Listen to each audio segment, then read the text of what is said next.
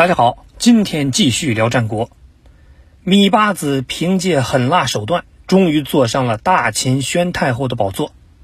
这个权力欲极强的女人，凡事都要按自己的意愿来办。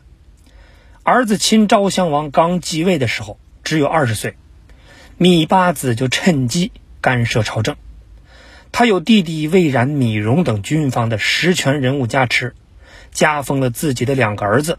为泾阳君和高陵君，这四个人是共同把持朝政，在朝廷里横行无忌，人称四贵。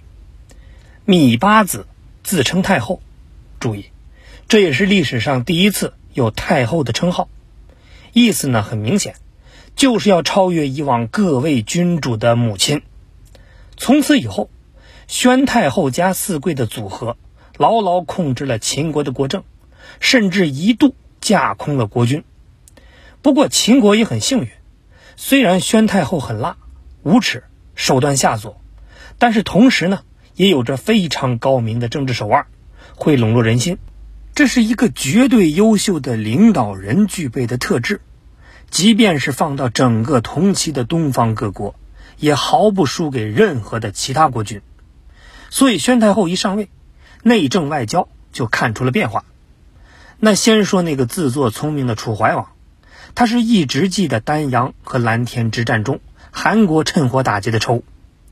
昭襄王继位不久，楚国就趁机去攻打韩国，包围了雍氏。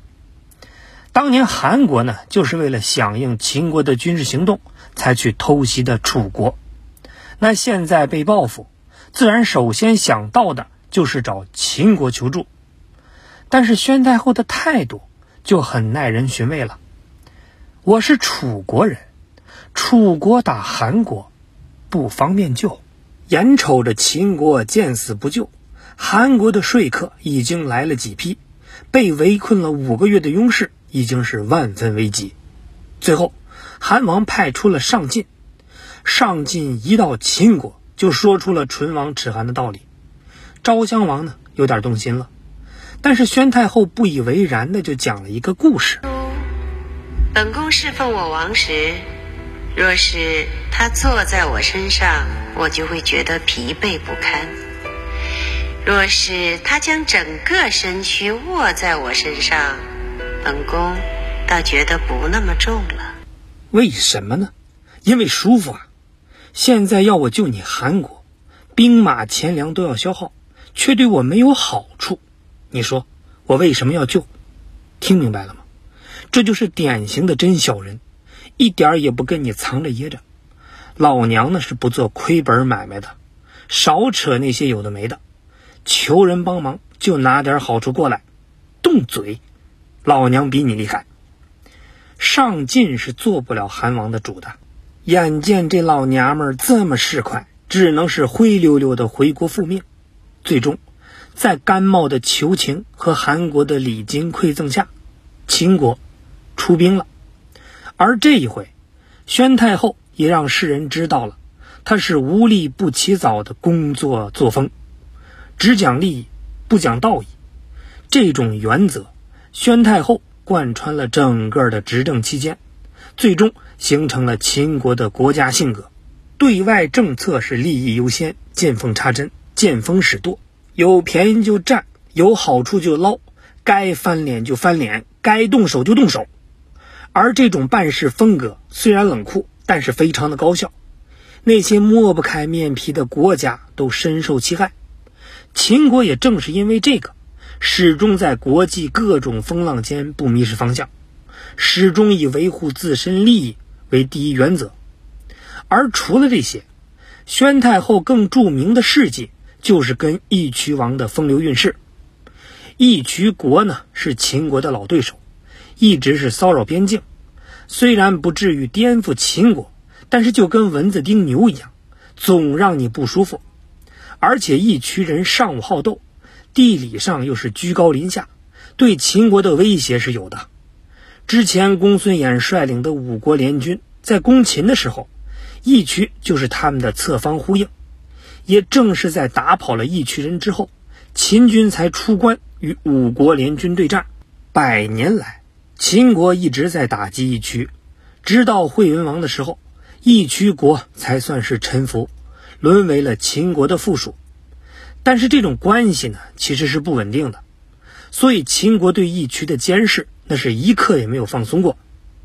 到了昭襄王继位，义渠王也来朝贺，威猛的草原汉子和正值盛年的宣太后，那是一拍即合，俩人是卿卿我我，难舍难分。这要是放到中原各国，早就炸锅了。但是秦国的蛮族风气很重，这种事情也不算什么大不了的。就连昭襄王也没有说什么。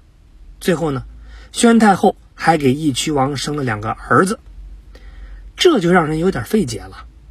宣太后真的喜欢义渠王吗？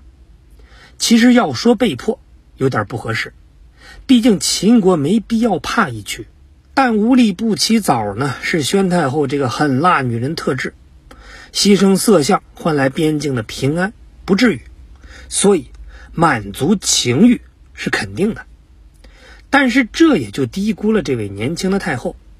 就在俩人私通了三十年之后，义渠王年老色衰，逐渐失去了宣太后的欢心。趁一次咸阳密会，宣太后母子合谋，害死了义渠王。随后，秦军血洗了义渠。这次出奇的顺利，很多已经做了刀下鬼的义渠人，他们是做梦都没想到，怎么昨天还是人家的小甜甜？今天就成了牛夫人呢？我们不防备你，你可是天天带着刀啊！这个立国百年的蛮族国就这样被彻底消灭了。从此，秦国西部再无隐患。